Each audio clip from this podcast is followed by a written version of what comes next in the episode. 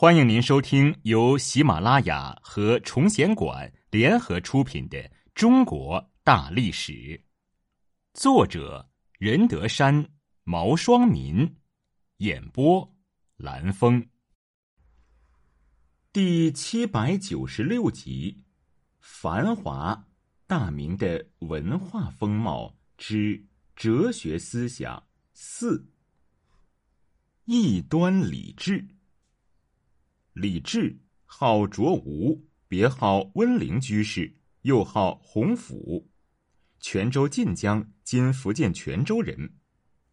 他在嘉靖三十一年（一五五二年）乡试中举，此后做过二十多年的地方官。在四十岁时，他开始接触王守仁的心学，之后师从王艮之子王弼，尽得泰州学派真传。晚年。李治寓居湖北黄安，后移居麻城知佛院，从事讲学和著述。李治潜心治学近二十年，晚年落发明志，甘以异端自居。其思想具有鲜明的叛逆精神，为当政者所不容。万历二十七年（一五九九年），李治的著作藏书刊行，被当权者所记恨。万历三十年（一六零二年）春，朝廷以敢倡乱道、祸事污民的罪名，将李治逮捕入狱，其著作也被列为禁书。李治以剃刀自尽，死于狱中。他一生著作颇丰，主要有藏书、续藏书、焚书、续焚书、史纲评要、四书评以及李氏文集等。在中国思想史上，李治以倡同心说而闻名于世。李治对泰州学派罗汝芳的赤子之心加以发扬，提出同心说。他认为，童子者，人之初也；同心者，心之初也。夫同心者，真心也。绝假纯真，最初一念之本心也。这种童心是一种未曾受到假道学熏染的纯真无瑕的精神状态，也就是如同儿童那样淳朴的心，亦称真心。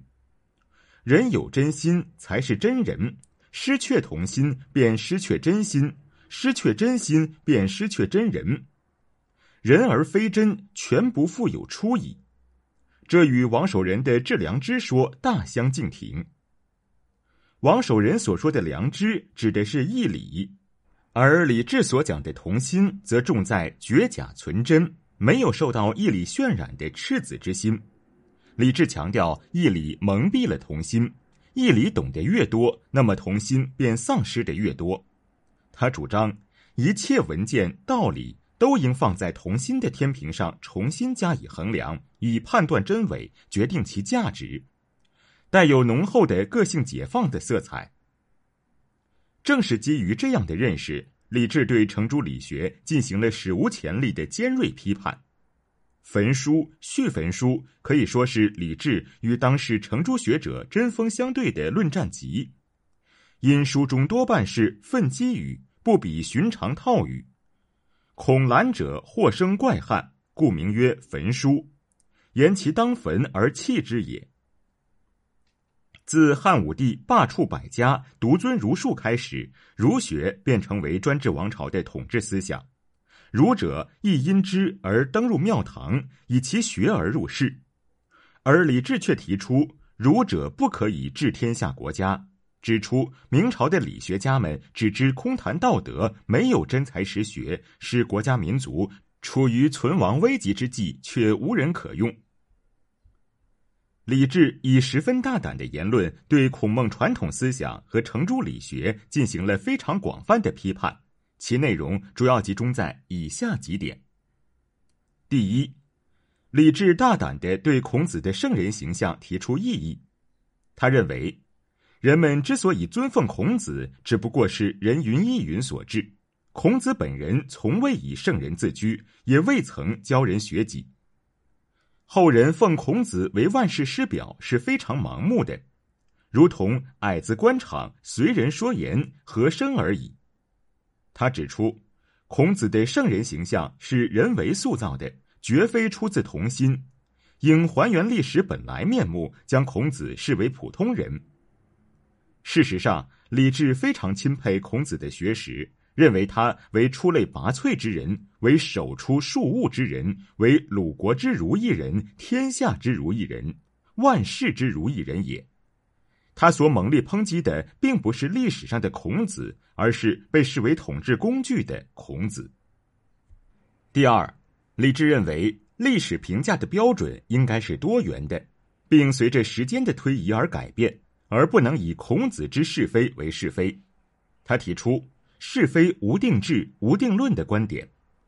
他大胆的对儒家经典的神圣性提出质疑，认为这些儒家经典并不是什么圣人之言，非其史官过为包崇之词，则其臣子极为赞美之语；再不然，就是其迂阔门徒、懵懂弟子记忆诗说，有头无尾，德厚遗前，随其所见。比之于书，他诘问道：“前三代无无论矣，后三代汉唐宋氏也，中间千百余年而独无是非者，其其人无是非哉？”李治认为是非的价值标准是与时俱进的，如岁时然，昼夜更迭，不相依也。昨日是而今日非矣，今日非而后日又是矣。他还认为。人之是非出无定制，人之是非人也亦无定论。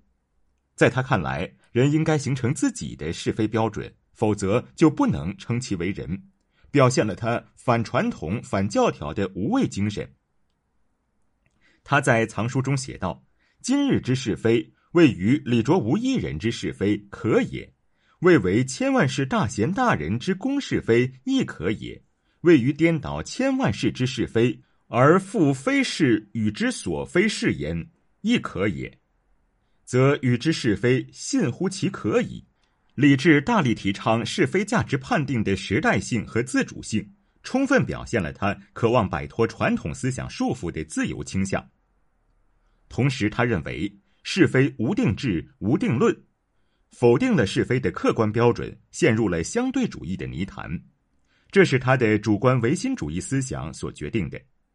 此外，李治强烈抨击道统说，主张学术平等。自唐代韩愈提出道统以来，道统说便成为统治者推行文化专制的工具。李治认为，道统说纯属妄说，是道学家们用来排斥异己的手段。他反对独尊儒术，认为百家学说各有所长，主张学术平等。